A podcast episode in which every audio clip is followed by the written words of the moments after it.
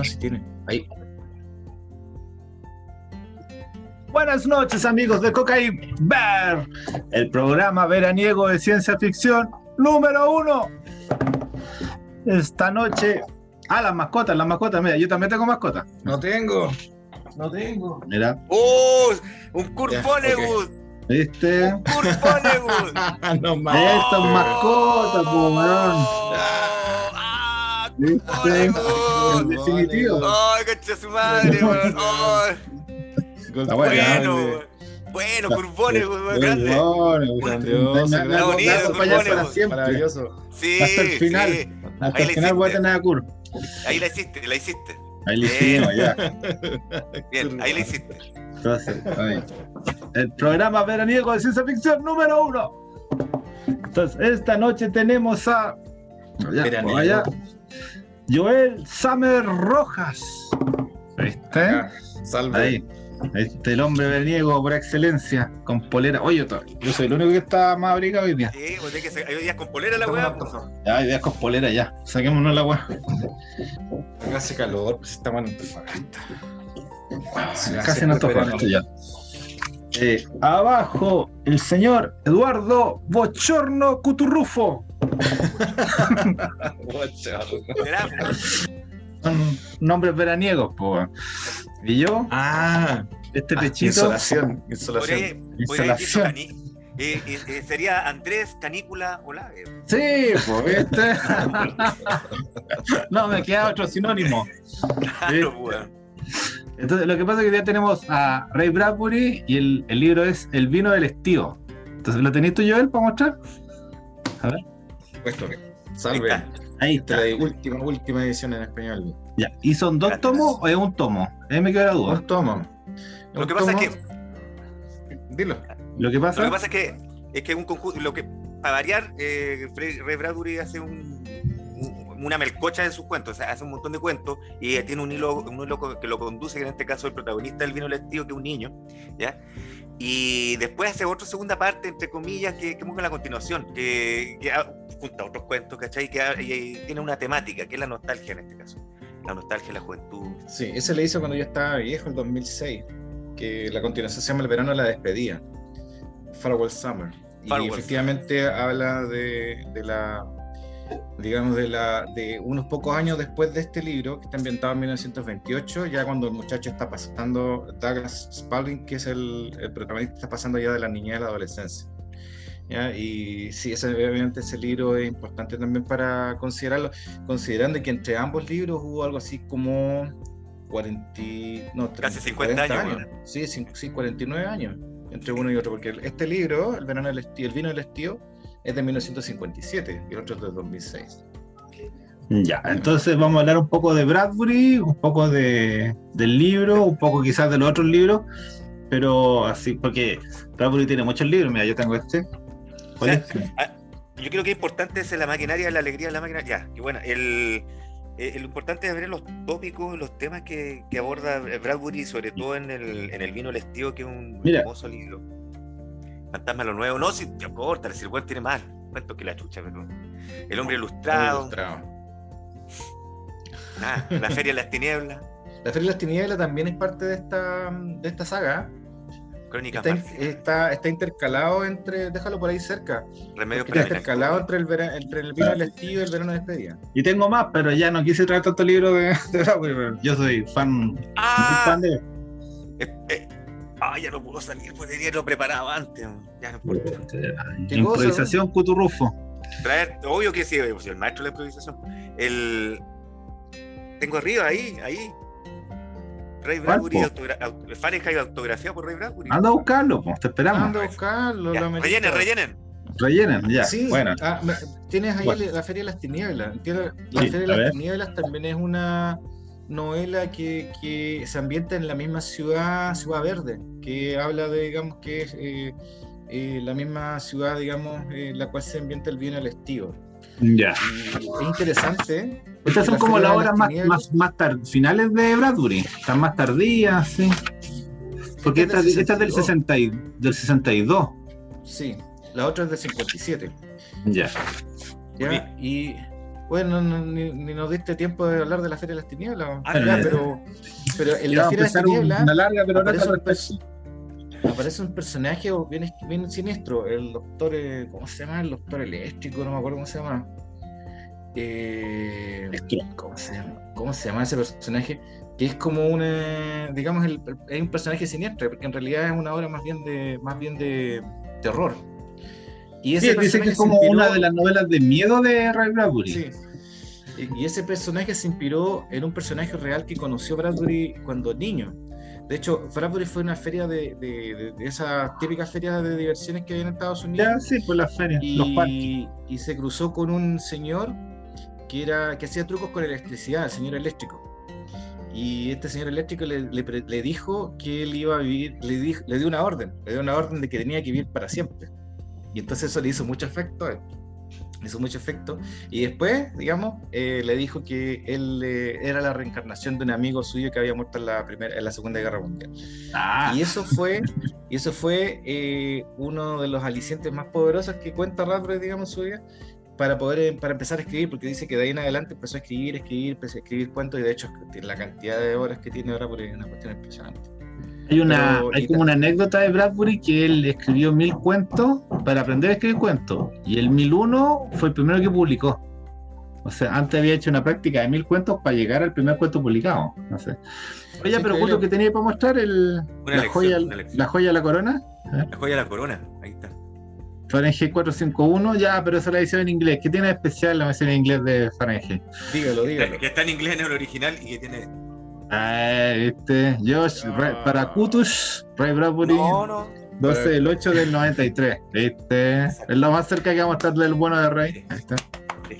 Bien, Este libro- bien. La pantalla, voy a Este tocar la libro- pantalla para estar bien. Este libro, este libro no me pertenece.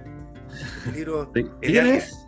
¿De quién es? Interesa humanidad. Someone. es de, de, de- de- de- del Tongua, decís tú, sí, pues del Tongua. Someone. no, es de- someone. No, no, ah, so- esa- no. No Tongua, ya, eh, eh, eh, sí, pues de Andrés, Andrés Olave, pues, sí, sí, este es un libro que yo le- se lo regalé hace caliente rato y todavía no se lo entrego. Yo no regalo Ah, cualquier pues weá. Yo no regalo cualquier weá, pues. A mis amigos no, para que sepan la gente si quiere ser mi Ya, amigo. sí. yo no Voy a ir a regalo Antofa, ¿todavía estáis, estáis trabajando ya o todavía no? ¿Usted no, no volvió al mundo del trabajo? Todavía no vuelvo al mundo del trabajo. Ah, ya, ya voy No bajes, no bajes, quédate ahí, quédate ahí, no bajes. Sí, ¿Ese es el camino? Sí, no te degrades. No te dirás. No, Inteligencia. no elijas poco cuando puedes tenerlo todo. Como, quien decía, la trascendencia. trabajar es para hueones, decía. Decían por ahí. Sí, Los hue- Los hueones no trabajan. los buenos trabajan. Eso lo dicen en la pola, po. los freites que roban, eso es lo bueno es que los buenos trabajan. Ya, eh, ¿cómo lo hacemos? Eh, empecemos. Habla un poco tú de Bradbury Poscuto. ¿Tú igual le conocías hartos, hartos detalles de la, de la biografía o no tanto? No, no, no, no tanto. O sea, a mí, a mí me encanta Bradbury, yo puedo decir mis cosas de él eh, emocionales. Eh, Bradbury es una persona muy. Está ingenua, podría ser. Lo, que, lo que pasa es que me estoy acordando que una vez hicimos un programa de Bradbury, pero de un cuento, del cohete. Sí, No es que no, no hayamos nunca hablado de Bradbury, pero no le hemos dedicado un programa a una novela. Es que, Pero, claro, in- insisto, sigue siendo sin novela. O sea, me gustaría empezar a entrar ya en, el, en la novela propiamente tal, o lo que podríamos decir que es novela como El hombre ilustrado. Es que este, este mismo sistema del hombre ilustrado. Él escribió un montón de cuentos y después lo unió con un hilo argumental con un personaje, que es el Spalding, ¿cierto? Sí. Y- Ya. Douglas es el personaje principal. No sé qué pasó ahora. Ah, el vino del estilo. Maravilloso. Sorprendente. pues, vengo preparado, vengo preparado. Ya esta es la segunda sorpresa que nos da, weón. Nos quieres matar. Sí. Maravilloso, maravilloso. Vamos mejorando tanto, ya, quizás andamos llegando. Lo que, lo, lo que más me gusta es el, el logo, ah, el logo está bueno, Cocaine Bear. Siempre me, me Sí, motiva a ver ese, a ese oso, me motiva. Un- todo un ejemplo, todo un ejemplo. Ya, pues entonces hay, hay un montón de cuentos adentro intercalados, pero básicamente se trata de, de, de la nostalgia de la- del verano del, del, del 28, son los tres meses, junio, julio, agosto, en lo que transcurre, en lo que transcurre esta es la, la, la narración de todos estos cuentos, y a través de los ojos de Douglas, que son, es como iniciático a la vida. eh, eh, entre las primeras cosas que él te da, habla eh, Bradbury en eso, es, es el, el protagonista se da cuenta que está vivo, se da cuenta que va a morir, eh, eh, aprende todo eso, eso es lo que te va relatando, entre todas las cosas que te relata Bradbury ahí. Eh, hay personajes de toda clase, hay, una, hay un hombre que creo que tiene una máquina en el tiempo, del tiempo, una máquina del tiempo en su cuerpo, hay otro loco que está tratando de construir la, la máquina de la felicidad, hay otro, y hay un Ese es el nombre en inglés. Dandelion One, sí, Wayne, sí. Eh, y hay un loco que está un asesino está metido entre medio de la, de la historia, ¿cachai? Y son reinteresantes todos los temas que él aborda ahí. O sea, hay cada, cada cuento tiene un tópico, tiene una, una cuestión re importante que se traduce siempre en el descubrimiento del mundo por parte del protagonista. Y como para un niño todo es nuevo, y no hay problema, excepto los problemas del pueblo nomás. Porque, está ¿A, quién, se refiere el título del vino al estilo? Que es el vino que surge en, que se cosecha en verano. Eh, eh, y de hecho hay una receta, hay una receta en internet del cómo hacer el vino al estilo. es un vino, es un vino que se hace con diente león. Con diente león, sí. Sí, es un licor que se hace con dientes de león, sí. Sí. lo que pasa es que el tío de este loco, el protagonista, juntaba los lo, lo, este, los dientes león y hacía este vino. Y él lo estaba ayudando para hacer ese vino. Ya. Ya. Entonces, no sé, pues, si queréis yo él habla nomás del libro. Mira, acá yo tengo como empieza. Es el comienzo del libro. Era. Dice, era una madrugada tranquila, la oscuridad cubría el pueblo y se estaba bien en cama. El verano henchía el aire, el viento soplaba adecuadamente, el aliento del mundo era largo, tibio y lento. Bastaba levantarse y asomarse a la ventana para saber que este era realmente el tiempo primero de la libertad y la vida, que esta era la madrugada primera del estío. Douglas Spaulding, así se llama el protagonista, eh, de 12 años, abrió los ojos y dejó que el verano lo meciera perezosamente en su corriente nocturna. Acostado, sintió que cabalgaba los elevados vientos de junio, con el alto poder que le daba el cuarto vedado de un tercer piso en el edificio mayor del pueblo. De noche, cuando los árboles eran la única ola, lanzaba su mirada como la luz de un faro sobre enjambres de olmos y robles y arce. Qué bonito es el, hiperbatón que mete al final, que el, se? Olmos y Robles y Arsen, así como que esas conjunciones no, se permiten mucho, pero Bradbury y Fowler lo usan harto. Así siempre les queda bien. Eh, sí, lo que pasa es que tú desde el principio puedes ver que como el loco es un poeta, o sea, no sé, él te, mete en un mundo... Siempre, Bradbury es muy agradable leer, es como un poco así como Murakami, pero yo creo que es más, más agradable que Murakami. Pero es como una calma, una tranquilidad la que entré cuando empecé a leer a Bradbury, pero no siempre es así, o sea, después te, te, remece para algún lado, pero siempre empieza como con esto, estos como creciendo, esto, esto, esta, esta imagen es un poco lenta, así, eh, te pasa a otro ritmo Bradbury. El ritmo de Bradbury es como el, ritmo de los pueblos americanos, eh, que puede parecer así como eh, cuesta un poco entrar porque uno viene muy acelerado, pero de a poquito ya va y, ¿cuánto se llama? Te, te, cambia el, ritmo, te cambia el reloj, el reloj interior. ¿Y cuánto se llama? Eh, pero no, cuéntame, pues yo, cuéntanos del libro. Pues. Sí. bueno, ya has dicho eh, mucho en el sentido de que, bueno, y igual, en el sentido de que esto es más que, un, más que una historia, digamos, una trama subtramas que, se, que van, digamos, desarrollando su principio al final, también son pequeños cuentos que están enlazados por los personajes que, lo, que los viven. En, lo principal, digamos, el protagonista Douglas Spalding, que es el chico que está viviendo este, este verano, este verano de, eh, digamos, que, que, transcurre en, la, en el campo, eh, en la vida que para él no es, digamos, la, la habitual y, él, digamos, eh, se da cuenta que es un eh, periodo especial de la vida, no solamente de su vida, sino que de la vida de la comunidad. Entonces hay todo un ambiente bucólico que, que Bradbury eh, traduce muy bien. Aquí, aquí hay varias cuestiones que se cruzan. En primer lugar, eh, la idea de eh, Bradbury de rescatar parte de su niñez, más allá de, digamos, obviamente ser conocido por, ciencia, por la ciencia ficción, él trata en esta hora de rescatar, eh, digamos, esas vivencias que son muy profundas para él. Porque el niño, una de las cosas, digamos, uno de los móviles que, lo... Que lo que, que traduce en esta obra es reflexiones primeras, primeras digamos, y ingenuas respecto del, del sentido de la vida, eh, del verdadero, digamos, eh, la verdadera dimensión del, tiempo, de la muerte, que es una cosa que lo empieza a acechar desde ya, porque empieza a reflexionar por primera vez sobre eso. Y, eso le da una profundidad y también una universalidad muy importante. A mí me, me, me llama mucho la atención, digamos, que en el fondo, eh, en todas las... Eh, y, que lo haya escrito tan joven, porque en el fondo él lo escribió, digamos, en el año 57, es un hombre joven todavía. Eh, pero extraña con mucha, mucha insistencia, digamos, su, su niñez, porque encuentra que ahí hay elementos clave eh, en la vida, digamos. Eh, y él, digamos, trata de, explicarlos en esta obra. Yo diría que lo, primero es eso, que no es, es, una obra que tiene un ritmo, un ritmo bucólico, un ritmo eh, campestre, porque en realidad todo transcurre, digamos, en, en, este pueblo y en sus alrededores.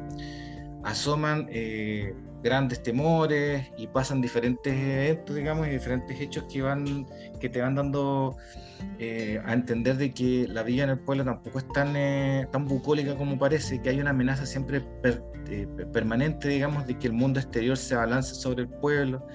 Y ahí, digamos, podríamos empezar por eso. el, primer, el primer miedo, digamos, el primer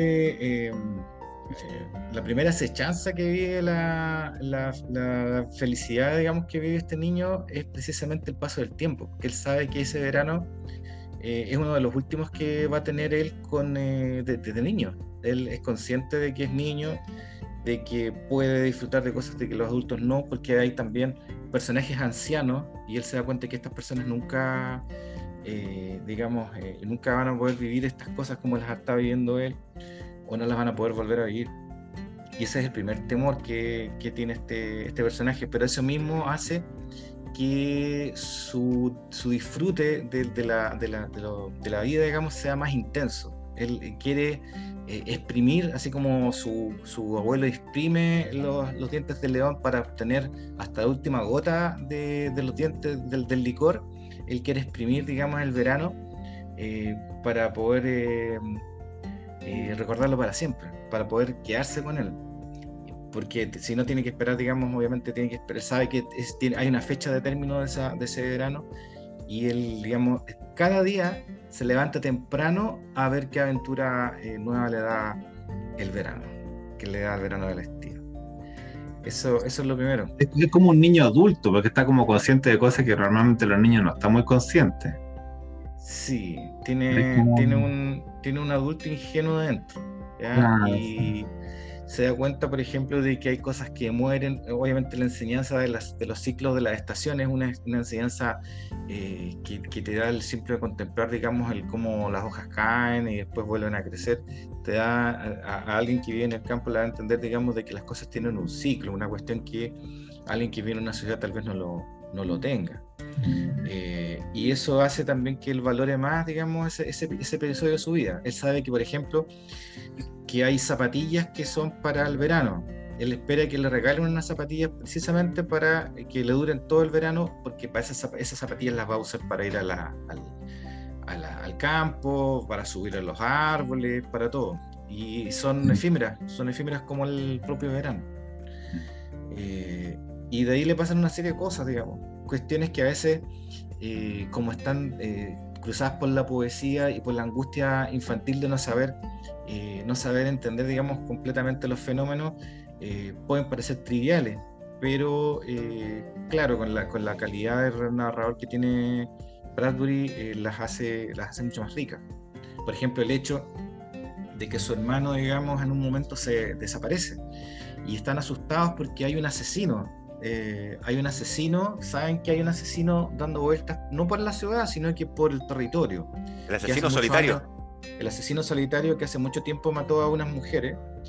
Y siempre está el temor de que este asesino solitario, que es como la muerte que ronda el, el que acecha, digamos, en la, la felicidad del pueblo, la tranquilidad del pueblo, pueda atacar a alguien. Entonces, este muchacho, el hermano mayor de, de, Douglas, se desaparece en un momento y su madre lo sale a buscar. Y esa, esa historia, por ejemplo, que es una cuestión muy simple, la narra muy bien él porque uno se imagina que efectivamente no es como buscar a alguien, en, digamos, en la calle, sino que estamos hablando de chicos que se pierden en un bosque eh, y que eh, de repente se den sombras, uno no sabe si es, si es el asesino, si es de tu hijo, y, y las voces, digamos, eh, el, conversar con personas en la oscuridad, en el bosque, es una cosa, digamos, que puede, que Bradbury explica muy bien. Se nota que él ha vivido ese tipo de, de experiencia. Porque de hecho todo, esto, esto es autobiográfico, ¿eh? es una, una, autobiografía poetizada. Y cosas como esa, por ejemplo, las cuenta, las cuenta muy, muy bien. Ah, mucho, eh, es que eh, lo que pasa con Bradbury está siempre él volviendo como o sea, no es que esos personajes no, no, sepan ser adultos, pero siempre la mirada que hay en la historia es de los niños. aunque hay, hay, personajes que hay adultos, pero siempre la mirada es como es, esa acechanza, eh, él como que fija su propio narrador desde la infancia. Pero esa, esa, infancia que es como consciente de sí misma, es una infancia como soberana, como decía Albatel. Sí, pues, lo, que pasa es que hay distintos pasajes dentro del libro que te hacen notar eso. Primero, que el protagonista se dé cuenta de la muerte a los dos años. Yo le creo completamente a Bradbury que él se dio cuenta efectivamente a los dos años que era mortal. Ya, eso le creo, porque Bradbury es un ser especial. Es una, pega, que, que, todos debiéramos hacer, ¿cierto? Pero no todos la hacen. Entonces, hay unas cosas que está, hay, hay uno, una cuestión que está rescatando acá de uno una frase, por ejemplo, la voy a traducir del inglés porque no sé si me va a salir bien, pero dice, quiero sentirlo todo, todo lo que hay que sentir, dice, eh, pensó. Eh, déjenme sentir, eh, sentirme cansado. Ahora, déjenme sentirme cansado, no puedo olvidarlo, no puedo olvidarlo, estoy vivo, y sé que estoy vivo, no puedo olvidarlo hoy día, esta noche, o mañana, o el día pasado mañana, no puedo olvidarlo, no quería olvidar, en ese momento él entiende que está vivo, el protagonista, y él siente la vida y siente que quiere sentir el cansancio, quiere sentir todo lo que todo lo que traiga la vida. No, no, no, no, no, no, no quiere más que eso, no quiere menos que eso tampoco y no quiere olvidarlo. Importante esa cuestión, porque él se da cuenta que no quiere olvidar algo que lo puede acompañar y que lo puede salvar y que efectivamente a Bradbury lo salva. A Bradbury salva es el que no quiere olvidar las cosas lindas que sintió, las realizaciones, cuando se da cuenta de algo. Él. Y, lo acompaña hasta el final de sus días. ¿Cuánto, se llama? Yo, me acuerdo cuando era chico, así tenía como siete años, y, fuimos de vacaciones y fuimos a Estados Unidos. Entonces yo cuando recién llegué a Miami, eh, te reciben como en esa manga del aeropuerto, que es una cuestión que no existía en Chile, que en Chile te subes como arriba una micro y después la escalerita. Y yo me acuerdo que estaba ahí, estaba con mi abuelo, así como en onda Bradbury, y yo paso como la mano por la, por la manga y la, y la toco y le digo, no, como que no quiero olvidar nunca esto, les digo a mi abuela, así como este momento de llegar. Y, y no lo olvidé, o sea, como que uno desde chico eh, tiene como esa, esa percepción como de la fugacidad. Y de hecho como que el mundo de los niños es como más fugaz que el mundo de uno, porque uno tiene como las rutinas. En cambio, los niños como que puede que pase un día una cosa, otra, y como y pueden pasar muchas cosas inesperadas porque uno es niño. O sea, uno le lleva a los papás por un lado, te llevan para otro. Entonces realmente ni siquiera tienes claridad hacia dónde te conduce eh, un día. Entonces, quizá a lo mejor esa conciencia de la fugacidad es la que es más de los protagonistas de, Bradbury. y el llamado de Bradbury siempre es bueno, piensa como el loco de 12 años, porque después eh, o vive el mundo como el loco de 12 años, mira el mundo así, mira el mundo, mira, sigue viéndolo así hasta el final. Como con asombro. no te olvidís de eso, no te olvidís del momento en que supiste que estaba ahí vivo, weón. ¿Cachai? Mm. Es, importante esa cuestión. El, hay, otra cita que dice después, que uno de los personajes le dice, cuando tú tienes 17, lo sabes todo, ¿ya? Cuando tenga, y cuando tienes 27, si, si aún lo sabes todo, entonces todavía tienes 17. claro, hay una etapa en la vida en que nosotros los seres humanos creemos que lo sabemos todo, que es generalmente en la, temprana, en la finales de la adolescencia, temprana juventud.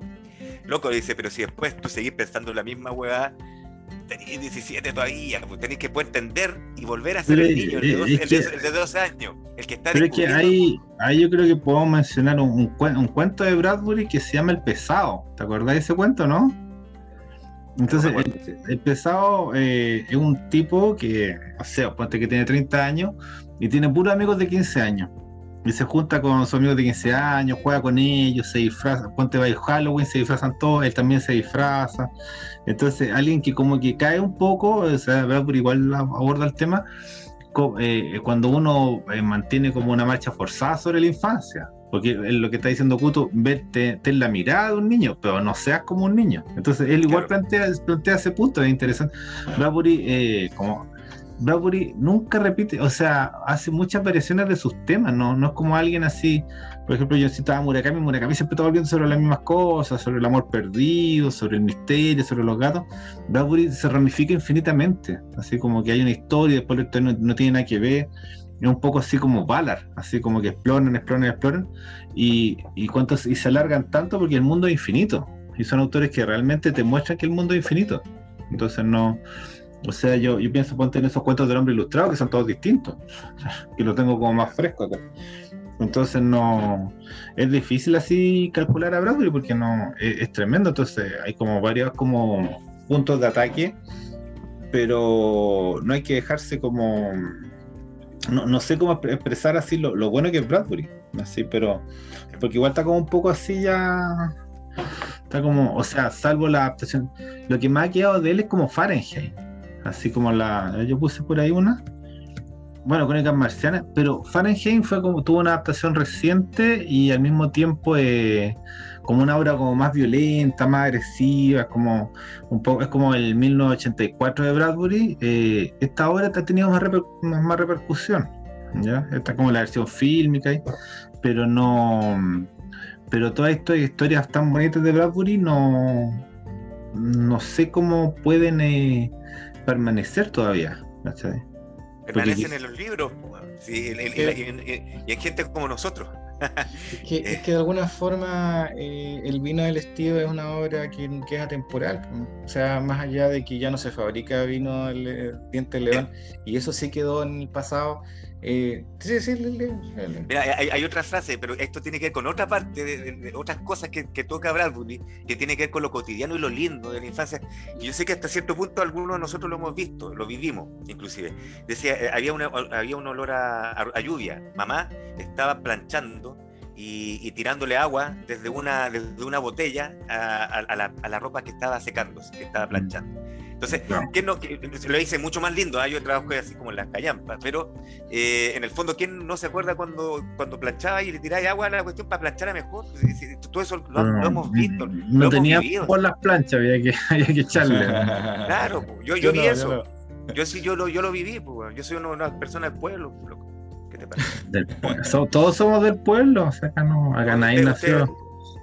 No te vayas para allá, pues. No te vayas para allá. Todos somos más. A mí me gusta irme para todos lados. Yo lo, yo lo, primero que vi cuando, digamos, cuando llega, eh, bueno, es que en realidad a, a, los 10, 12 años, por lo menos a mí me pasó a los 12, que a los 12 años tenía como una claridad que es la que uno tiene antes de que las hormonas te nublen la, la cabeza, digamos.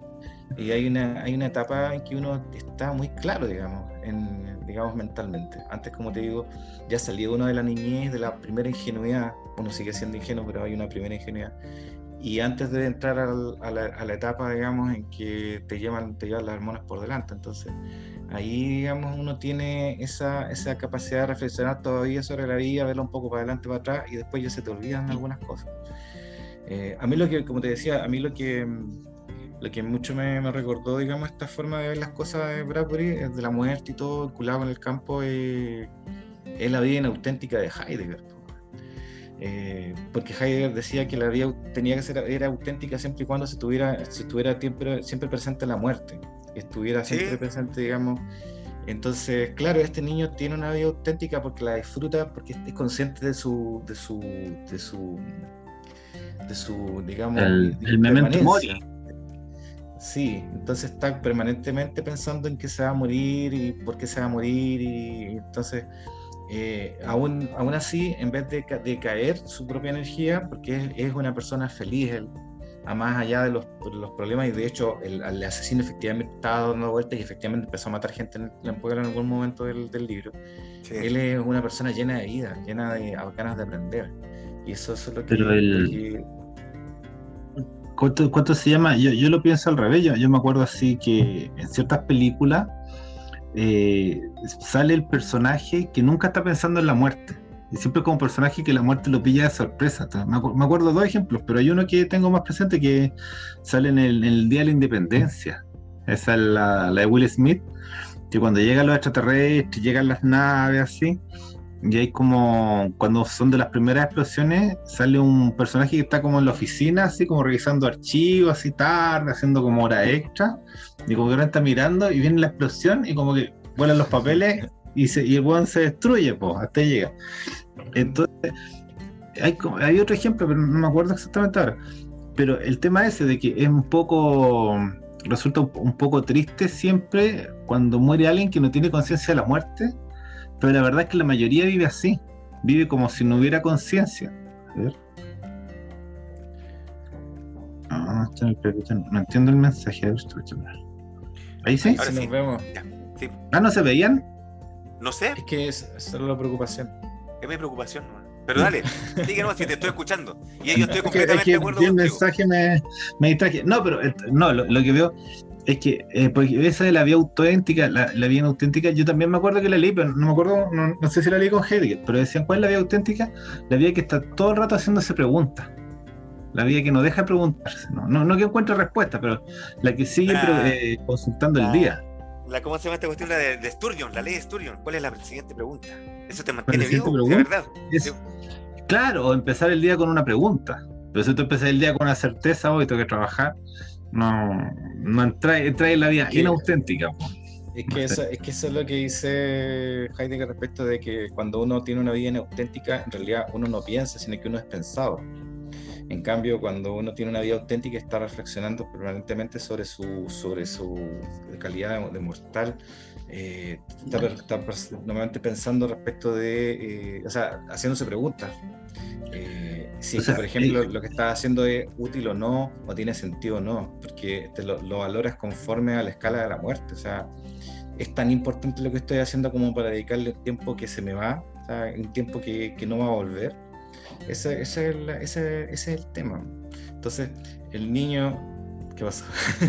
Entonces, no, que me, está lindo escuchar esto, pero. Ah, Entonces, el, el niño tiene esa claridad, porque el niño todavía no entra a producir, ni entra a trabajar, ni se casa, ni nada, sino que él está simplemente disfrutando de eh, los días cálidos del verano y aprendiendo de pasar. Entonces, él está teniendo, pero sabe que se va a morir, porque el, el, libro se trata todo de todo ese trayecto, digamos, de que él se da cuenta de que hay gente que se está muriendo, porque de hecho hay un asesino y de hecho aparecen gente muerta después, eh, que hay una anciana que, que ya vivió su vida esa también, esa, esa etapa de la, de la anciana, de la, del camino, del capítulo de la anciana también es maravilloso. Es una anciana que...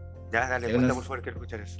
Es una anciana que, que fue muy guapa, digamos que es una viuda que vive en el pueblo, que fue muy, muy guapa y todo, pero eh, ya vivió su vida como que quiere de un momento a otro, ella era muy religiosa y como que de un momento a otro quiere recuperar el tiempo perdido, que estuvo como toda la vida, tú sabes que la gente religiosa tiene un problema, que es que ellos no, están pensando en la muerte, sino que están pensando en el más allá. Entonces, de alguna forma... En el vale otro. Amargan, su vida porque, echan, porque la echan a perder, porque la ponen en perspectiva de una existencia que que, se acuestan todo a una eventualidad que puede ser que no, que no exista. Que ¿Tú, ¿Y tú crees que, poniéndole una pausa a eso, ¿tú crees que eso solamente se aplica a la gente religiosa?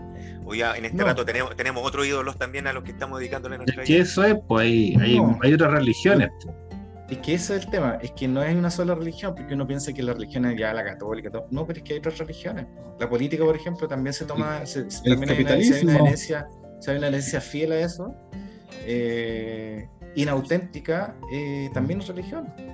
pues entonces, ¿qué, quería hacer la señora, la, viejita? La señora empezó a invitar, mira, mira la, empezó a invitar a niñas, a niñas que por las que ella de alguna forma como que quería recuperar su niñez, porque, obviamente lo que está enseñando Bradbury es que esta persona nunca fue auténtica, porque era una, una, mujer religiosa dedicada a su marido, que falleció hace unos pocos años, que estuvo con 50 años casada con él. yo, no sé para dónde va la historia, porque realmente no me acuerdo, pero me, suena me, suena mucho a los curas que invitan a cabros chicos, pero dale. Y, la, y la mujer los invita, las invita a tomar tecito, a las niñas y todo, y les cuenta que ella fue niña también.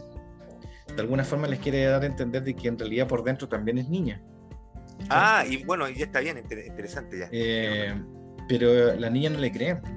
No le creen que alguna vez fue niña, tú siempre fuiste vieja, la dicen. Esa es otra de las ilusiones. Y ella, y ella va y le muestra una foto de cuando, mira, esta es una foto de cuando yo era niña. Esta soy yo. Y dicen, no, esa foto es de una niña, tú eres una vieja, tú siempre has sido una vieja. Eh, y se la roban, le roban la foto y salen arrancando. ¿sí? Y es dura esa parte porque en realidad lo que quiere decir ahí, eh, a mí me parece bravo, es que si tú no, no disfrutaste tu vida ya la perdiste. O sea, no, si tú no disfrutaste la niñez porque estabas preocupado de otras cosas, por ejemplo, que tuviste una vida auténtica, eh, yo estoy seguro que Bradbury tiene que haber leído Heidegger. Eh, ya no, lo, ya no hay vuelta, porque es todo un proceso. O sea, hay que, saber, hay que saber crecer, vivir y morir también. Tiene, tiene la, doble lectura, tiene dos lecturas. Porque no existe, no existe la niñez, una, una, una niñez autoinducida. No sé, por lo menos eso lo una, una, lectura, no sé qué edad tenían las niñas que invitaba la mujer a tomarte. 10 años, 8, no, 8 años. Claro, no, pues para una niña de 8 años no, no, no, no es necesaria la comprensión. Yo, por ejemplo, si invitaba al cabro de 12 años, el cabro ya sabía que iba a morir, es distinto, le hubiera dicho, sí, tú fuiste niña. Pero si invitáis a una persona de 8 años, claramente no vaya a ver. El problema es ese, que muchas veces esos 8 años después los seguís teniendo durante varios años más, pensando que el resto no, yo no soy, yo no, bueno, soy niño, o sea, todo el resto es viejo. Si no te das en cuenta algún momento, eh, preferiblemente a los 12 años, que vaya a morir, vaya a tener una visión del mundo bien fome para el, para el resto de la gente, súper poco empática, que es la empatía que se le acepta a una persona de 8 años se le acepta eso, no, tener esa empatía, porque no, no, no tiene la, el nivel, pero después de cierta edad, entonces hay que ser más empático, tenéis que entender eso. Y el, y el, error por parte de la vieja es ese, porque quizás nunca fue empática ni siquiera no, con otras personas, sino con ella misma, o sea, como una cuestión de generosidad con ella. No, el, el, la literatura está como poblado de esas viejas. Estoy pensando al tiro en la vieja de los reconocimientos, en la, en la vieja que sale en la Biblia Neón de Kennedy Tool. O sea, o sea, la, todas las viejas que hay en full, la, la, vieja hueona como que no, no se acaba nunca, ¿cachai? Entonces, hasta Flannery O'Connor ahí esa vieja. Entonces, quizá eh, eso que decía Fuller, que es muy dura la vida de las mujeres. Entonces, ¿cuánto se llama? Porque uno como hombre igual puede volver a ser niño, volver a ser adolescente, ¿cachai? De hecho, eh, se escucha como esa crítica, que los hombres ahora siguen siendo adolescentes, nosotros seguimos comprando juguetes, entonces no... ¿Cuánto se llama? Yo no puedo criticar eso. nosotros tenemos, o sea, como que alguien decía por ahí que uno, todos tenemos siempre por dentro la misma edad. Yo una edad más, más juvenil que, que, adulta. Pero quizá a las mujeres eh, les cuesta más expresar, les cuesta más... También. También viven también la tienen. Lo que pasa el papel de madre, un papel más responsable, ¿cachai? Entonces no. Pero obviamente no. O sea, yo pienso un poco en. Espera, escucha. La, la, la, la, vieja, la, vieja, la vieja pensaba que era niña y ella se sentía niña y eso es lo que le quería mostrar a la otra persona según lo que está contando aquí el Joel. Si insisto, todos los humanos vamos a pensar eso siempre, si es súper normal. ¿cachai? El problema es fue que la vieja se había dado cuenta también que había desperdiciado su vida en tratar de ser adulta o la, o la versión o la imagen que ella tenía de lo que significaba ser adulto. O sea, me acuerdo de esas viejas que salen en García Márquez, que lo cuento García Márquez, que sentían que la vida era insoportablemente larga. E-, ellas decían eso, así como que esa vida culiada de vieja buena le, le hacía insoportable a ellas mismas, ¿cachai? Pero al mismo tiempo es que a lo mejor no se dan el tiempo de jugar, si eso es. O sea, no. Hay seriedad en esas vidas. hay una pretensión de seriedad, lo que hay una gravedad, una impostación. Hay gente que es falsa simplemente. Porque pero tampoco uno puede pedir que, que digamos que. No, no, A ver, lo que pasa es que hay mucha gente que vive toda la vida asustado. Tal vez, tal vez el este personaje ha estado toda la vida asustado por sí, testigo ultraterreno. Lo que pasa es que mucha gente, sobre todo en la época, en ese estamos hablando de 1928, hay mucha gente que, sobre todo en el campo norteamericano, pensaban que efectivamente eh, Dios estaba ahí para castigarlos por cualquier, eh, digamos, error que cometieran. El puritanismo americano. El puritanismo que, claro, que también acá lo acá no tanto, pero sí, igual acá se, digamos, existía, digamos. Entonces yo creo que, hay mucha gente en esas generaciones que vivió atormentada por la idea del más allá, pero el muchacho más jóvenes ya no, estaban atormentados, tenían otras obsesiones, el futuro, el futuro era algo promisorio. no era, no era algo que te, que te que llegara al apocalipsis, sino que era el, el, futuro de las máquinas. De hecho, las máquinas ocupan un lugar muy importante en este, en este libro igual. La, la máquina de la felicidad. ¿Podéis recordar ese cuento, por favor? Es que en realidad hay varias máquinas. No, la sí, máquina sí, de pero la de- felicidad, hay la un la felicidad. inventor.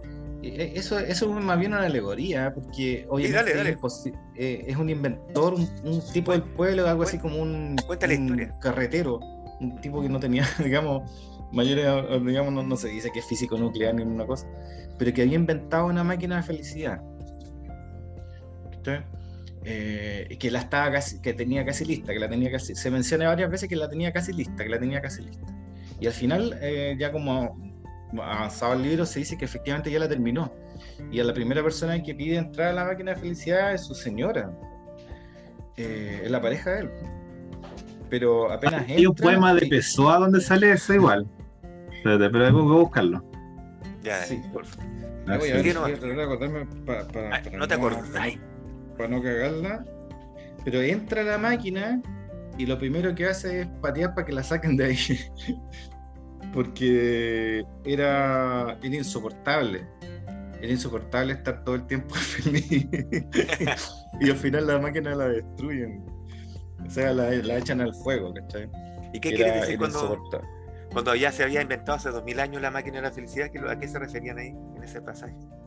No, si ya está inventada la máquina, hace como 2000 años la weá, El vino. Ay, sí, ¿verdad que está esa frase? Mm. Sí, me parece. Puede ser. ¿Te acuerdas igual del libro? ¿no? Sí, te acordás de harto. Pero esa frase no, me- no, no me acuerdo en qué parte la hice. Me parece que es antes de que la aprueben, ¿eh? Mira, estoy buscando la frase de paseo y encontré otra. Dice, siéntate al sol, abdica y se rey de ti mismo. Fernando pero, pero Pessoa tiene otro poema que habla de la ay, de aquellos que quieren inventar las máquinas de la felicidad. Me, me estoy acordando de memoria porque no encuentro el poema, pero ¿cuánto se llama? Eh, a ver, a ver, a ver si lo pillo. No, no, no la pillo. Tengo- Bueno, eh, que uno se empieza a perder porque en el fondo es que es igual es como un poco la trampa del recordar de que uno dice ya voy a tengo que recordar eh, la vida auténtica la vida de la infancia y empieza a juntar citas porque como que en ese juego de citas se supone que ahí está la ahí cuánto se llama está como oculto pero uno empieza a juntar citas más citas más citas y te, te convierte en una especie de archivero de bibliotecario y que no es lo mismo que la vida auténtica tampoco una especie como de guardián del secreto de la vida auténtica. Pero uno siempre en la vida adulta en- entra en un rol distinto al rol que realmente quiere ejercer. Como por ejemplo alguien que compra muchos libros y porque quiere ser lector, pero en realidad está comprando muchos libros solamente. Y no está es leyendo comprar muchos libros. A mí me gusta leer, comprar muchos libros. Sí, me pero- y o alegre sea, por eso. O sea, hoy día me escribieron unos amigos y me dicen, fue en una feria que hay acá en Providencia, mira los que me compré. Así, uno se compró 10 libros, ya, otro se compró 25. güey. ¡Uh! Está bien, pues el, el No, buen no quiere comprarse 25 libros, bueno, sí, como lo corta, no sé así, no, no, no, no, no miráis a todos con la, con la vara que no quieres que te miren. Con la misma vara. Sí, pues. No, Acá pero- está. Aquí está el episodio en el cual. eh, cosa suena tan fuerte. Eh, cuando sale cuando sale la máquina de la felicidad, espérate. Aquí está. Leo Aufman aturdido apagó la máquina. Oh, qué cosa más triste, gimió Lena. Ella, Lena era la esposa que la que salió de la máquina. Me siento mal, terriblemente mal. Salió de la máquina. Primero París. ¿Qué tiene de malo París? Nunca pensé que estaría en París algún día, pero ahora me has hecho pensar. París, y de pronto quise estar en París y supe que no estaba. Es casi como si fuera cierto. No, sentada ahí comprendí, pensé, no es cierto, no llores mamá. Lena miró a su marido con ojos grandes y oscuros y húmedos. Hiciste bailar, no bailamos desde hace 25 años. Mm. Te llevaré a bailar mañana de la noche. No, no, no es importante, no tiene que ser importante, pero tu máquina dice que es importante y lo creí. Ya se me pasará, Leo, déjame llorar un rato. ¿Y qué otra cosa? ¿Otra cosa? La máquina me dijo, eres joven y no lo soy. Miente, esta máquina de la es la máquina de la tristeza. ¿Tristeza por qué? La mujer estaba ahora más tranquila. Leo, cometiste un error. Olvidaste que en algún momento, algún día, uno tendría que salir de aquí, de aquí e ir a lavar platos y hacer cama. Cuando estás, cuando, cuando estás dentro, sí, la puesta de sol parece ser eterna, el aire huele bien, la temperatura es agradable. Todo lo que quieres que dure, dura. Pero fuera, los chicos esperan el almuerzo, las ropas necesitan botones. Y seamos francos, Leo, ¿cuánto tiempo puedes mirar una puesta de sol? ¿Quién quiere que una puesta de sol no acabe nunca? ¿Quién desea una temperatura perfecta? ¿Quién desea que el aire huela siempre bien? Al cabo de un tiempo, ¿quién lo notará? Si la puesta de sol dura un minuto o dos, mejor. Luego pasemos a otra cosa. La gente es así, Leo. ¿Cómo has podido olvidarlo? Claro. La realidad. El hombre, porque los hombres no estamos pensados para ser felices eternamente. No, sé si he pensado, usted estáis poniendo medio panteísta, medio panteísta ahí, pero nosotros eh, no, estamos... hechos. No podemos ser felices. no, pero es que depende cómo tú quieres vivir. O sea, yo el fin de semana andaba en Concon y había una comunidad surfista. Esos weones no hacen nada más que surfear todo el día y conversar y no sé. Pero esos weones no, no están precisamente para la tristeza, ¿cachai? Entonces, ¿Qué sabes tú? ¿Te dormís con ellos, weón? ¿Estás cuando, cuando tienes no, pero, o sea, yo, te digo, en la noche, cuando están cagados, cuando están diciendo, mi, mi, vida, mi vida es vacía, loco, o sea que no tengo todo, ¿estáis con ellos? ¿O tú, veis, tú estás viendo solamente la imagen? Te recuerdo, no, o sea, yo, yo, yo, cuando joven era un poco surfista y, y es una, una vida totalmente así. Tu único problema en la mañana es cómo van a estar las olas. y, como, y, como, y como hace, da lo mismo en realidad porque como tenía el traje, aunque haga frío, igual te metías el agua, entonces no. No, sé, hay vidas más zen que otras, no, no pensé que todas las vidas las del mecánico. A ver, espérate. Yo te voy a contar la historia mía con los, con los surfistas, porque yo fui surfista honorario por allá por el 95 y me estuve con unos locos que eran surfistas y efectivamente no son así, como tú decís. Yo creo que tú te caes con lo que veis nomás. Pero la verdad es que siguen siendo humanos, los buenos lloran, los buenos sufren, los buenos la misma agua que todo el mundo. No, no son otra cosa, no son monjes zen. Yo creo que ni siquiera los monjes zen son zen. Todos son, humanos. no, yo, no creo que todos sufren igual. Todos, no, no, sé si igual, pero que todos sufren, todos sufren. Y eso ahí yo le creo 100% a Albert Camus. O sea, todo el mundo sufre y se acabó. Si vos, querías, vos querías aparentar que no estáis sufriendo, esa hueá tuya. Pero es verdad que sí. Es un trabajo adicional, pues si en parte de la naturaleza humana. y yo, creo que tiene verdad razón, si no, no está hecho, los nervios se te romperían si estarías todo el día feliz, pues no, está, no está para eso. no, o sea, yo, yo no creo tanto en la felicidad, pero creo como en la libertad. Yo creo que hay grados de libertad, pues. Eso sí. no como el, es, cuando el, el, Claudio me dijo que había ido a ver a, al Beck y que decía que la, libertad de Julio era casi insoportable, así como la forma en que se movía, así como ah, un weón que lleva años sin trabajarle un peso a nadie, que estaba todo, todo el día leyendo, salía un libro al día, dos libros al día, entonces un weón que vivía plenamente para sí mismo. O sea, obviamente que sufría, no, no te voy a decir que Julio es un huevo feliz, pero ¿cuánto se llama? Pero la soberanía, vuelve un poco a ese concepto. no hay que, confundir, no hay que confundir libertad con sufrimiento, con felicidad. No, no, que, por ejemplo, un surfista, o sea, esos cabros de un modo u otro se dedican todos los días a surfear. Mientras otra gente tiene que tomar una micro, irse a la casa, a una fábrica, a no sé, ahí, ahí está la libertad. Los Y ahí está la libertad, porque toda la gente, porque los surfistas por su lado piensan que tienen que hacer eso, y por otro lado, la gente que trabaja piensa que tiene que trabajar. Pensemos en, alguien, bueno, aparte de Julio está vivo, pero ponte pensar en Buyun Churhan, porque está continuamente pensando en los problemas, ¿no? Se, levanta y está pensando, ¿no? ¿Cuánto se llama? No, no se levanta, ¿cuánto se llama? A trabajar. O sea, yo creo que tiene que ver un poco que la vida adulta está muy relacionada con la vida del trabajo. Y ahí se opacan las cosas. O sea, yo creo que sí, trabaja Churhan, pero. Sí, yo creo que trabaja. O sea, trabaja como profesor de la universidad. Ya, pues, ¿qué tiene malo eso? ¿Qué tiene de.? bueno, lo, que pasa es que yo creo que tú tenías una imagen, no sé, distorsionada de lo que significa. A mí me gustaría que habláramos de esa cuestión de, de, la libertad. Ah, pero formúlalo como pregunta, no sé. ¿Qué decía Hegel de la libertad? Ya, ya te tiré la pregunta. Ya, no, no, o sea. ¿Qué, qué, qué hablaba Hegel? ¿Cómo, éramos, ¿Cómo el hombre podía ser, o la humanidad, la persona? Cuando está en relación con el absoluto. Como cuando no, la única forma de ser realmente es libre, y yo, yo, te, la, yo te la pasé un día, es, es cuando la, persona se enfrenta a la muerte y la atraviesa. ¿Cachai? O sea, tenía que eh, eh, poner tu vida. Ah, como cuando decías Lacan que hay que atravesar la cosa en sí, así como lo real. Sí, bueno, ahí, por ahí, de algún lado sacó eso Lacan. Entonces. No, sí, obviamente que sí, de Hegel, sí, sí Lacan leía Hegel, está bien. Pero el. O sea, para no ¿cuánto se llama? Eh, para no complicarlo tanto. No, porque este mal complicarlo, porque a mí me parece que Bradbury no lo quiere complicar tampoco. No, pues re feliz. Bradbury es feliz cada vez que puede. Es así. Cada vez que puede, Bradbury es feliz. Es, que quizá hay que tomarlo entonces como una simulación. Pues, o sea, Bradbury ya no era joven, pero al escribir volvía a ser joven. Volvía a ser niño. En el fondo es como mantener una mirada. Más que eso yo diría, pues ya volviendo a lo mismo, después algún día vamos a hablar de Hegel y otras estupideces por el estilo. o sea, se puede, no, te digo, pero yo te digo, así como para cerrarlo acá dentro de Bradbury. vamos a, a, Bradbury, sí, sí, tranquilo, tranquilo, sí, estoy conforme con eso. Eh, igual me gusta mucho hablar de Bradbury, así que no hay problema.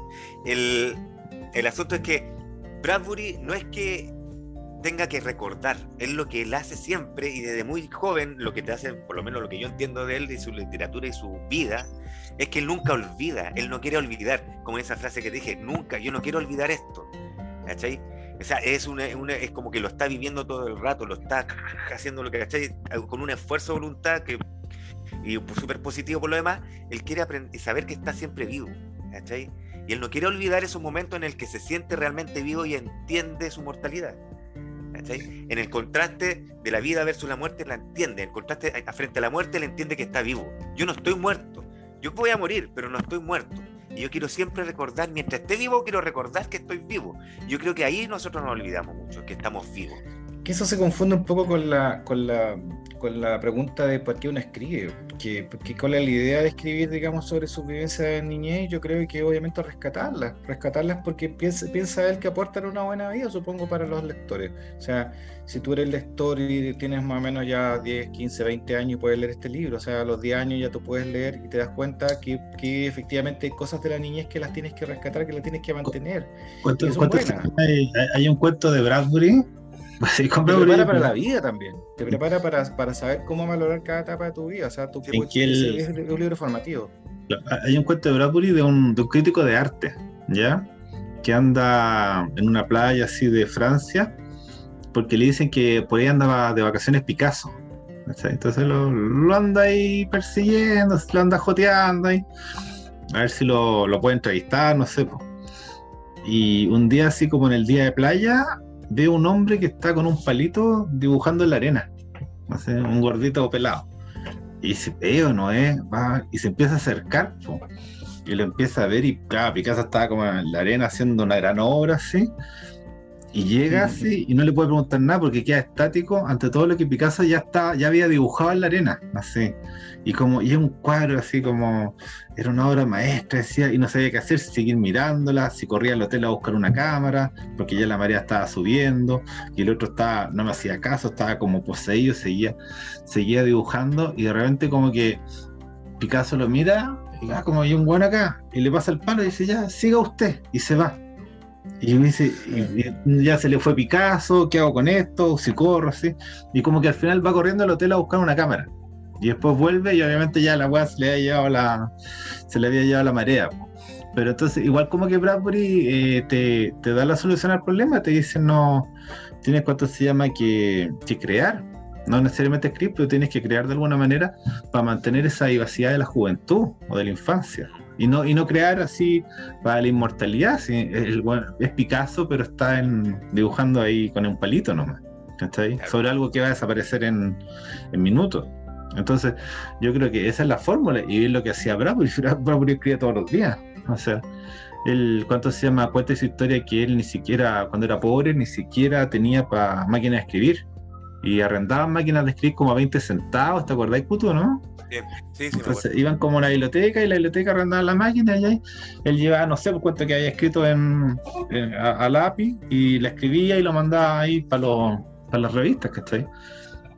Entonces, esa un poco actitud de, desenfado es lo que no luego se llama lo, que nos da un poquito más de vida, ¿cachai? No, de vida auténtica. Claro, pero también uno podría decir que que tienes que ser disciplinado también, pues, comprometido. O sea, también ahí, volvemos al existencialismo. Ahí, ahí, volvemos al existencialismo y volvemos a Sartre. Pues. Hay que comprometerse. o sea, ¿quién, tiene difícil escribir todos los días? Yo no entiendo eso. A escribir una hora al día, no va a estar ahí ocho horas. todos los días puede escribir, todos los días puede leer o, pintar. Es que no tiene que ser escribir, puede ser pintar, puede ser tocar, sino si cada cual tiene una una una vocación. para uno escribir, pero no pero no necesariamente tiene que ser así para siempre. Sí, pues sí, crear, como tú dijiste, crear. Dale, crea, ¿cachai? Crea. Crea inclusive tu propio personaje, loco. Si tú puedes ser un personaje, puedes ser la weá que queráis. Tú puedes inventar a ti mismo como, como el pegamonte, decís tú. Puta, la raja, la raja, bien. Tenés que hacerlo nomás. Si, crea tu historia, crea tu vida, crea una conversación con alguien, e invítalo a conversar. Conversa algo distinto que no conversáis siempre, está inventando. ¿cachai? Está haciendo siempre algo. Está haciendo algo nuevo.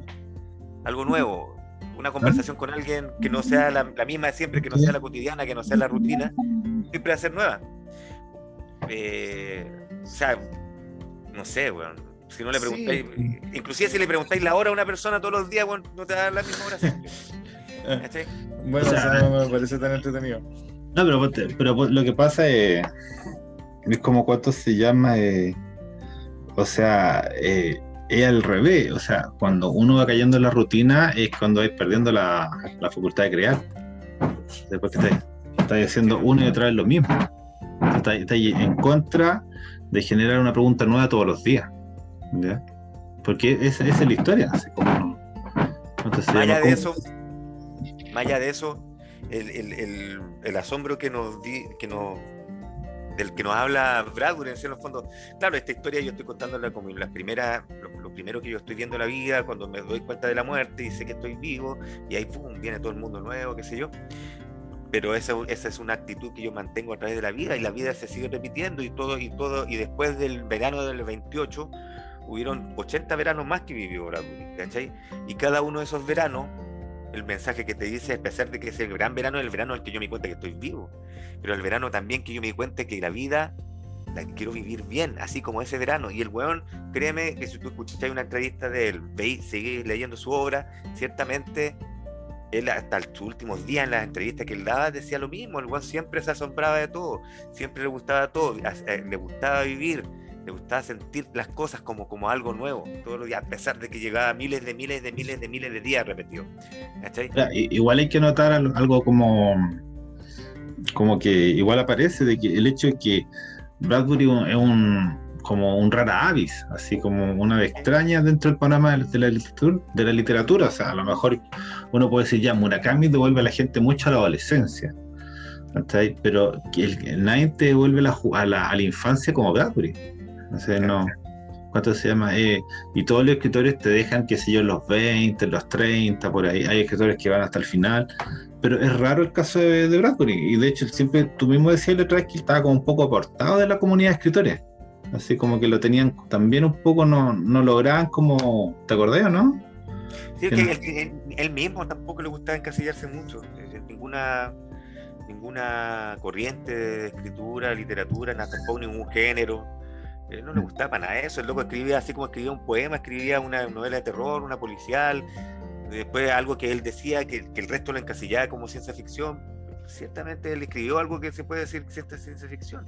Y pasa la historia como gran maestro de la ciencia ficción, pero él nunca se consideró a sí mismo como un eh, escritor de cualquier género, de ningún género. hablemos un poquito Ah, hablemos un poquito de las máquinas restantes porque hablamos solamente de la máquina de la felicidad, pero no, no, no, no, no, Joel, no. Ya, dale nomás. La máquina, la máquina del tiempo, weón. La máquina del tiempo quiero saber esa.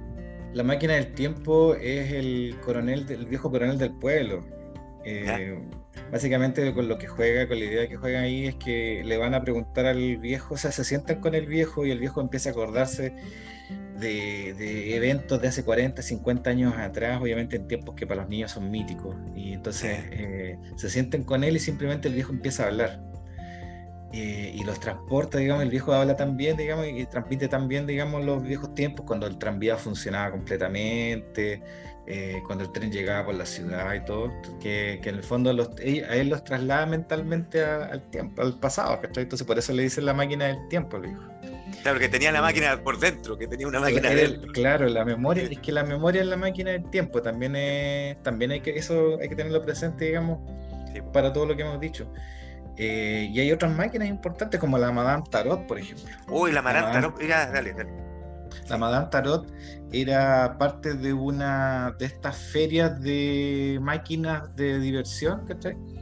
Eh, que te leía la suerte, que era una, era una muñeca de una madame, digamos, que te arrojaba una tarjetita, ¿cierto? La que una atrás de una, de una, caja, así, así, ¿no? Sí, una cajita y que, y que digamos, eh, te, te, te, arrojaba una tarjeta. Tú le echabas una ficha y te arrojaba una tarjeta que te daba la, la, la, la o sea, el futuro, te leía el futuro. ¿Cachai? Pero lo interesante de la máquina es que ya no funcionaba, estaba vieja y todo. De hecho, los viejos ya, los papás de, de protagonistas ya la habían usado cuando niños, entonces la máquina tenía mucho tiempo. Y el dueño de la máquina, el señor Black, eh, la quería, digamos, la, tenía fuera de servicio, pero los niños iban y le metían fichas para ver si pasaba algo, digamos. Y de repente arrojó una tarjeta. Eh, eh, y se empezó a quemar la máquina la tuvo que, tuvieron que apagar y todo. Es interesante porque eh, al final ellos empiezan a alucinar de que de los niños empiezan a pensar de que eh, de que efectivamente la máquina tiene poderes y que, y que dentro del cuerpo de la muñeca hay una, una, mujer que fue absorbida, digamos, y fue por señor Black, por algo se llama Black, digamos, piensa que hace magia negra y que robó la, el alma a una persona y la puso ahí, porque notan, digamos, que la máquina se quiere comunicar con ellos con la tarjeta, porque cuando se quemó la tarjeta se alcanzó a leer un mensaje en francés que decía sálvame, porque se, se leyó, digamos, porque se calentó. Entonces, em, tratan, eh, idean un plan para rescatar a la muñeca y se la roban.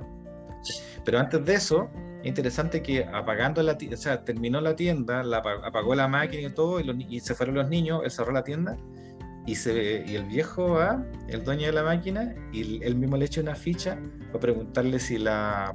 Y le pregunta a la, a la máquina, a la máquina que él administra, si se iba a salvar su negocio o no, porque estaba como, como estaba como en la quiebra. Entonces, aún el que trabajaba ahí le creía a la máquina, digamos, que, que tenía algún tipo de facultades. Y los niños al final se roban el muñeco y salen arrancando y el viejo detrás, ¿cachai? Es muy entretenida esa historia. Al final, el viejo los alcanza, Y estaba tan molesto con el muñeco en la Madame Tarot que dice, me la robaron, pero esta, ustedes no me la pueden robar porque es mía y yo hago lo que quiero con Madame Tarot y la tomó y la tiró al río. Y los niños bajaron, y era un río de una quebrada, así como a 50 metros de profundidad. Y al final los niños en la noche se igual se meten a rescatar al espíritu de la Madame Tarot y, rescatan la muñeca. Así que le piden al papá, porque lo rescatan, digamos, que le haga su cajita y todo para que esté cómodo. Esa es la historia de la Madame Tarot. Qué lindo, ¿viste? Es bonita esa historia. Es como el de la, de la abuela eléctrica, ¿te verdad? Ah, canto la. Yo canto el cuerpo eléctrico. El cuerpo eléctrico. Ah, ese no. No, sí. No, no Tremendo, Es que toda esa historia No sé cómo decirlo de otra forma. Yo ya, ya me quedo sin, sin adjetivos con, con Bradbury porque hay que leerlo nomás, o sea, léelo nomás y siente, siente todo lo que él te está transmitiendo, todo ese... Pero no, eh, yo, no, no será como que hay una especie de desgarramiento ahí, el, ¿cuánto se llama? Eh, que a lo mejor lo mismo que pasa con Quiñar, yo siempre ando recomendando Quiñar, que es una especie como de Bradbury francés, que siempre cuenta historias muy... Pues, eh, el, el de repente cuenta historias oscuras, pero siempre tiene una poética muy hermosa. Entonces, entonces, eh, de repente a la gente no le cuesta un poco la entrada porque es muy larga la transición de esta vida a esa otra vida, que está como llena de luz. Entonces, eh, eso sí es un poco triste, o sea, que nos cuesta leer Bradbury porque es demasiado bonito y no, nos duele el contraste con, o sea, con, la vida real, con la vida auténtica. Es interesante, sí, es interesante eso. El, la verdad es que yo no, no, no, no, no sabría decirte lo que yo a mí me, siempre me ha gustado Bradbury, pero y, y o sea, yo, yo leo Bradbury no tengo ningún problema, pero yo pienso así como eh, claro cómo, cómo recomendarle a la gente hoy, sabe que, claro, bajar un par de marchas, ¿cachai? Para poder, poder meterse en ¿Cómo bajáis las marchas? Claro, en el trole, en el trole de, de, de, Bradbury, que está más lentito, en el carreta, ¿cachai? Bien viendo la vida, porque acuérdate que en Fahrenheit 451 de sus críticas era esa, pues, ¿cachai? Que eh, eh, la, velocidad mínima en el futuro, o en el presente para nosotros, no sé, weón. En, el, futuro de Fahrenheit, claro, en el futuro de, de, Bradbury, en el futuro de 451, la velocidad mínima de, conducción es 150 kilómetros por hora. Eh, ¿Te acordás de esa weón, no? Entonces, claro, los weones iban embaladísimos en las calles, se me acuerdo esa Claro, eran 150 kilómetros por hora. Entonces, vos, si mm. vos andáis a menos de 50, 150, te pasan un parte, pues, ¿cachai? Y el, y, el, y el, asunto es, o sea, y en el fondo, ¿qué quiere decir? Bradbury siempre nos invita oye, loco, bajemos las marchas, bajen las marchas, vamos más lento. ¿Cachai? Este, el mundo es así, disfrútalo, míralo. La lentitud. Si porque si tú no lo miráis a la velocidad de la vida, ¿cachai? No lo vayas a disfrutar. La velocidad de la vida es esa, el día a día. No es el minuto, ¿cachai? No es el segundo, es el día. Sí, me parece que es verdad que, que nosotros vivimos en una velocidad que no es humana. O no, es la adecuada. No. O sea, como es la velocidad del algoritmo. No es velocidad. para tener una vida reflexiva y disfrutable tenéis que estar moviéndote a la velocidad en que se mueven los mercados o las necesidades de un montón de gente. Si tú tenías los mercados, hablando de los mercados, las acciones hueonas esas que están hueando por todos lados, tenéis las acciones y, los hueones hacen microtransacciones, o sea, en un segundo pueden hacer 10.000 transacciones y esa es la velocidad del mundo. ¿Cachai? La velocidad en que estáis moviendo millones de dólares en un segundo. Y así pasa, y, y en ese segundo destruís 10.000 vidas, o así que dos vidas sean multimillonarias. ¿Cachai? Entonces, eh, Bradbury dice, no, loco. Ese es el mundo de los que los hueones te quieren mostrar y es el mundo que, que todo el mundo que está mostrando. Está bien, te quiere mostrar ese mundo, pero ese no es la vida. Ese es un mundo culiado. La vida es esta, el, día a día, el disfrutar el helado, ¿cachai? El disfrutar un sabor que yo nunca había probado del helado, el ver un atardecer uno nomás, un rato, no tenía que estar todos los días viendo el atardecer, el sentir la brisa fresca de un verano, que es rica cuando sale en la playa. es una poética. Sí, es una poética, definitivamente. Es, la capacidad de y todos esos recuerdos, estas memorias, son las que te van a ayudar para todos los días de tu vida. No, sí, ahí, yo, engancharía un poco a Bradbury con Quiñá, porque claro, de repente no, no podemos siempre volver a la infancia con todo lo que ya sabemos. Entonces Quiñar hace un poco eso, como que mantiene la poética a pesar de que sea este mundo, ¿cachai? Y él más que volver a la infancia siempre está volviendo como a la historia. La historia clásica, los latinos, los griegos. Ahí juega, un poco con eso, pero cuando se llama Bradbury no dice que volváis a la infancia, weón. Bradbury te dice lleva la infancia contigo hasta tu vejez. No te dice vuelve a la weá, si tú no vayas a volver a la weá, tú tenés que una dos. O, te, o, sea, la, evoca, pero, la evocación, la evocación. Sí, pero, yo, yo creo que o sea, este libro es como más sobre la infancia que los otros libros, y no, no todos los, o sea, muchos tienen niños, pero no, muchas veces son adultos los personajes de Bradbury. Ah, ahora, la, la, verdad es que estamos hablando de una infancia que ha sido relativamente normal, porque hay otra infancia horrible en los seres humanos que lamentablemente no deberían merecer los, seres humanos infancia horrible, la verdad es esa. Y ese, por otro lado, son realidades que tampoco podemos olvidar. Hay gente que no tiene buena infancia, que no tuvo buena infancia, ¿Y qué cresta le podéis pedir que rescate a una persona así? Ahí está mal. Claro, no todos quieren volver a la infancia. Pero, no todos quieren volver a la infancia. que él, él valora su, su, su, infancia como algo rescatable y que puede ser compartido. Obviamente si hubiera tenido otra infancia Oye, qué lindo no lo habría hecho. Qué lindo eso. Él te pide volver a su infancia, no a la tuya. pero, pero quizás también a, rescata qué cosas en tu vida pueden ser similares. En el fondo ya está bien. No todo el mundo ha tenido una bella infancia y creo que la vida, la infancia de nadie ha sido perfecta, pero tenemos momentos que podemos recordar, ¿cierto? Uno más que otro. Pero por último también tenemos eso, tenemos los libros, tenemos la vida de otras personas que nos pueden transmitir. ¿Sabéis qué loco? Mira, puta, qué pena que a ti no te tocó eso, pero mira, a mí, a mí sí. Te lo entrego, te lo entrego, se lo entregué al mundo. Esta, este es un cuento culiado que se lo entregó al mundo. Esta es mi vida. Y puede ser así, pudo ser así. Y si no es para ti, si tú no tuviste esa vida, weón, intenta que otros tengan esa vida. Otro, porque esa vida se puede lograr. Si tú no la tuviste, no repliquís tu miseria, weón. Sino que mm. crea buena vida. Sí, sí, esa es la Sí, sí, sí. Detrás de todo esto está ese, tipo de, ideas, de compartir, digamos. La humanidad. No, pero es un mundo que es claramente inhumano. Si no, no, yo empiezo el día, empiezo con las noticias, empiezo con las llamadas por teléfono, empiezo por el computador. Hoy día que bueno, estuve de las 11 de la mañana hasta las 9 de la noche, estuve ahí. Entonces no.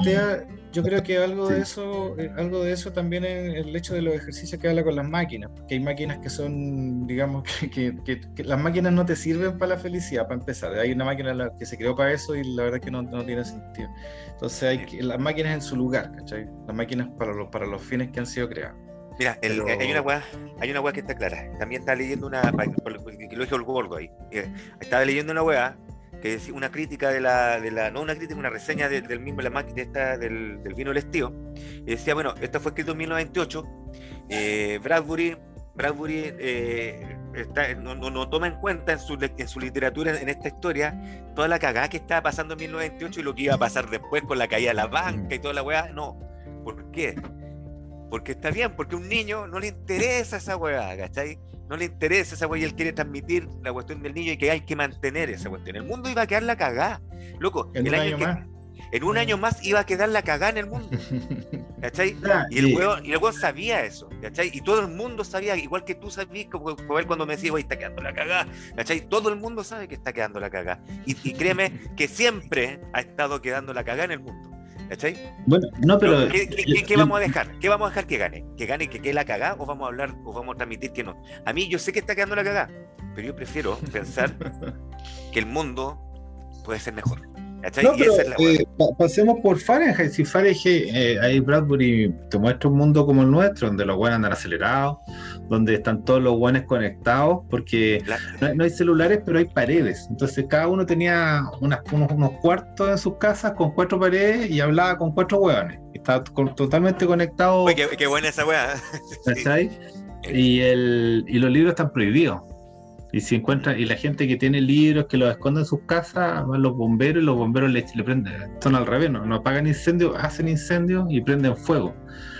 Entonces, el monta que el bombero conoce a una niña. La niña no sé si lee o tiene como la intención de leer, se desarrolla la historia, pero al final llegan a, un punto, oye, parece que el monta que llega solo, creo. Oye, todo esto, no, no, no hablemos de esto todavía, porque acuérdate que vamos a, tenemos un capítulo reservado para Fahrenheit 451, 1984 y Mundo Feliz. no, no, pero hacía anotar simplemente que la solución que daba pasaba por la memoria, cuando ya los libros no existían. Así, lo, lo bueno es memorizar el libro. Y había un buen que decía, no, yo llevo la República de Platón. Y se la sabía de memoria la República de Platón. Ah, yo llevo, la época de los bardos. llevo la, Eneida, sí, de, Virgilia, y sabía. Qué buena. Entonces la, entonces, la forma del rescatar, cuando la tradición, cuando los, materialmente los libros ya no estaban, era que los hueones se, se los memorizaban completos. Pero ¿cachai? Que eso, eso no es recordar, eso es llevar el libro con ellos. Ellos llevaban el libro, llevan la vida, llevan el recuerdo, no lo. Claro, como el tesoro vivo, como ese. Lo están ahí. Están todo el rato con eso, están todo el rato ahí con el libro ahí. Están todo el rato con la infancia ahí. ¿Qué te va a salvar? Es un buen momento, los pequeños. Si no te salvan los tuyos propios, búscalos en otros. Si no, y si, si que ya, y si ya tuviste una mala vida, puta, lamentablemente, pero no seas tan vaca para seguir replicando esa mala vida con otras personas. ¿Cachai? Eso más o menos. Yo creo que por ahí va Bradbury en el fondo de su corazón lo que nos quiere decir. O sea, loco, se está bien. ¿Cómo termina el, libro? Eh, ¿cómo termina el libro? Uy. A ver, vamos a leer.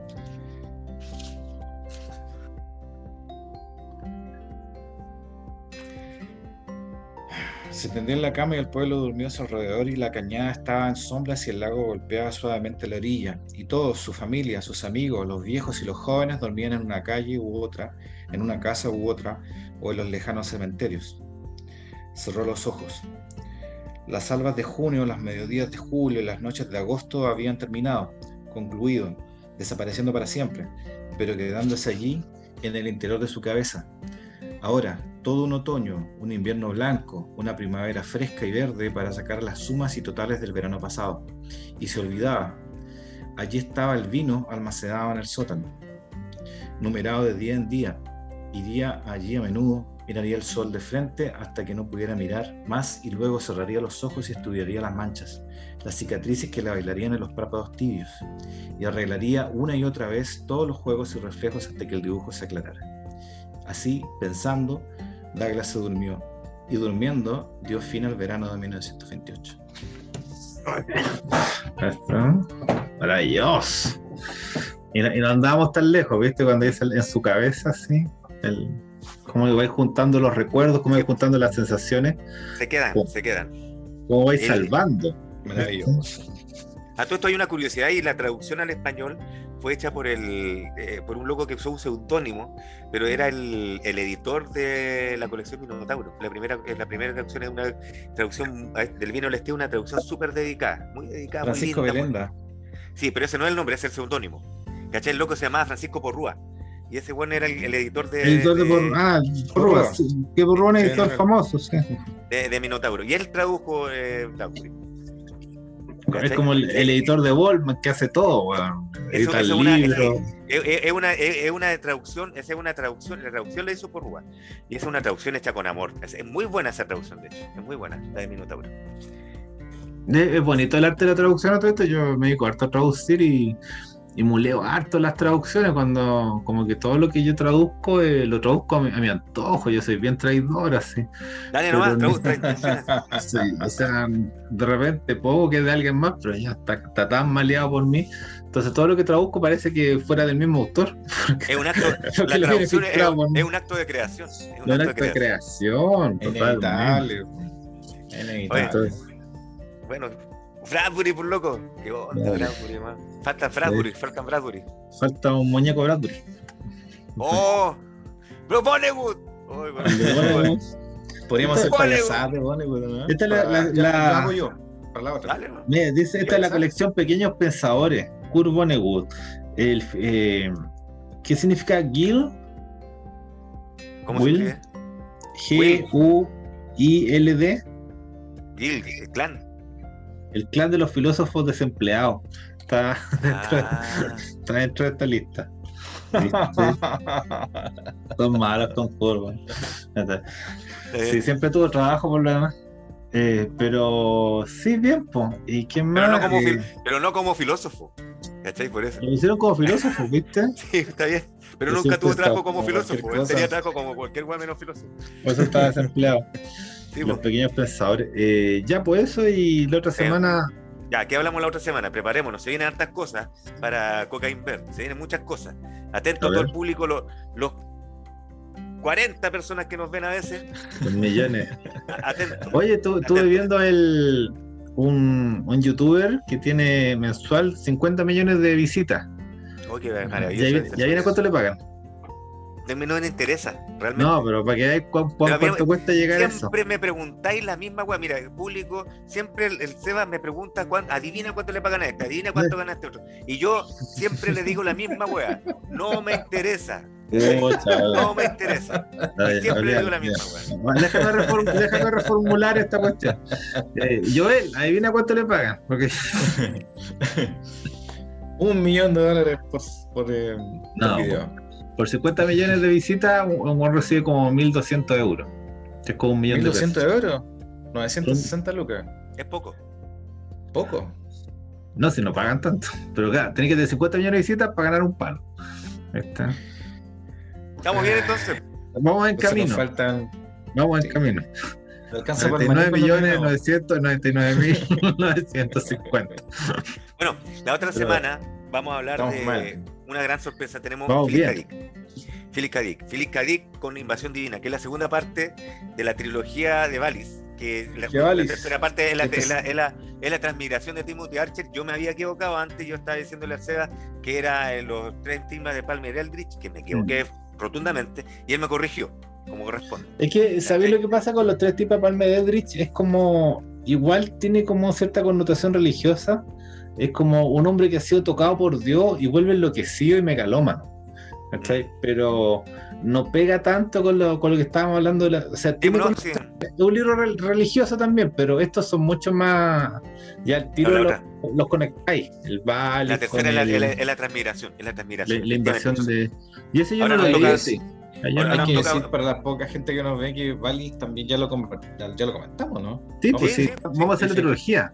Sí, pues sí, sí, vamos a hacer la, ahora viene la segunda parte, ya nosotros hablamos de Valis con Marco Novoa como invitado, ya, eh, con, ya como me comunicó con Marco, creo que va a estar listo para la, la, otra semana, si no, cagó, no va a tener que estar listo y sí o sí.